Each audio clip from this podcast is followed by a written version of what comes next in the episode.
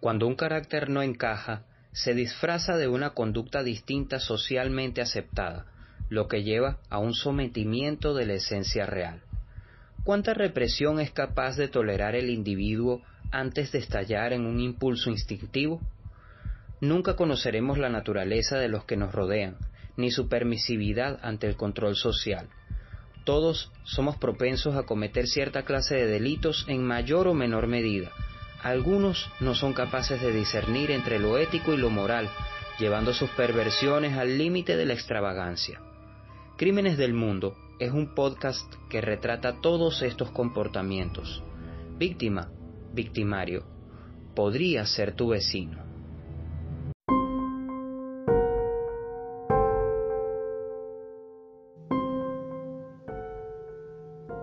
Década de 1970, Dawood Ibrahim trabajaba para un contrabandista local llamado Bashu Dada.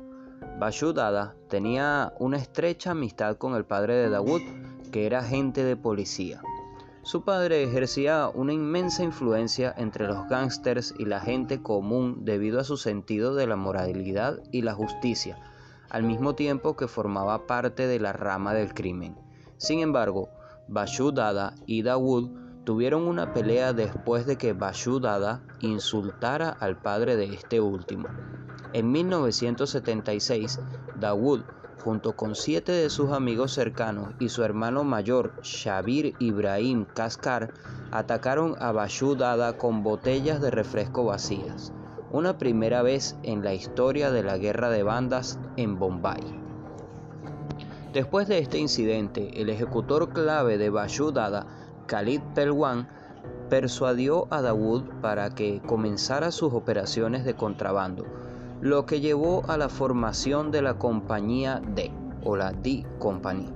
Dawood y su hermano mayor, Shabir, con la ayuda de Khalid Pelwan, comenzaron sus operaciones de, de contrabando. Esto finalmente los llevó a chocar con la pandilla Patan, la pandilla más influyente de Mumbai en ese momento. Para 1986, la D Company había eliminado a la mayoría de los líderes de la pandilla Patan, emergiendo como la pandilla dominante en Mumbai. En 1993, los asociados de D Company participaron en los atentados de Bombay en 1993 pocos han sido encarcelados por ello.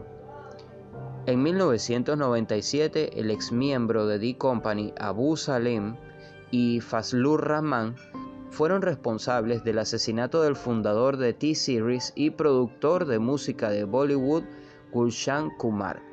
En 2011, las agencias de inteligencia indias lograron vincular la D Company con el caso del espectro 2G a través de DB Realty y DB Etisalat, antes Swan Telecom, promovidos por Shalid Balwa.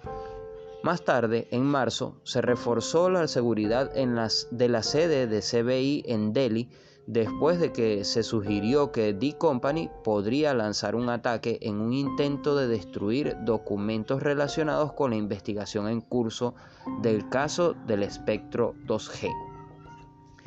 La D Company es una de las mafias más importantes o más conocidas del mundo y que ha nacido en la India. Vamos a una pausa y ya regresamos.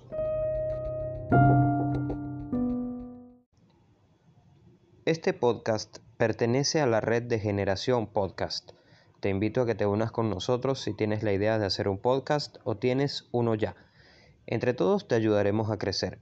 Búscanos en todas las redes como Generación Podcast. Te invito a escuchar este podcast todos los jueves a las 11 horas en generacionfm.com. También estamos en iTunes como Generación FM.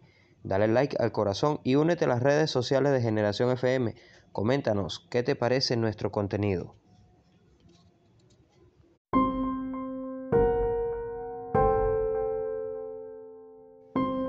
En 2015, un informe del Congreso de Estados Unidos alegaba que la D Company era un sindicato criminal de 5.000 miembros que opera principalmente en Pakistán, India y los Emiratos Árabes Unidos, que tiene una alianza estratégica con ISI y ha forjado relaciones con islamistas, incluidos Lashkar-e-Taiba y Al-Qaeda.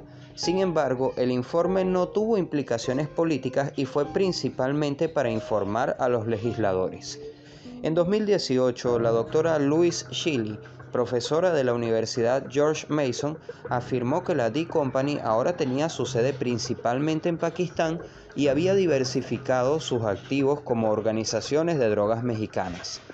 Dawood también fue grabado por investigadores indios que descubrieron que tenía activos inmobiliarios en Dubái a nombre de otras personas. En ocasiones, Dawood Company o D Company, como se conoce, ha estado vinculada a la industria cinematográfica de Bollywood, así como a negocios inmobiliarios y de apuestas, de los que se dice que obtiene ingresos considerables.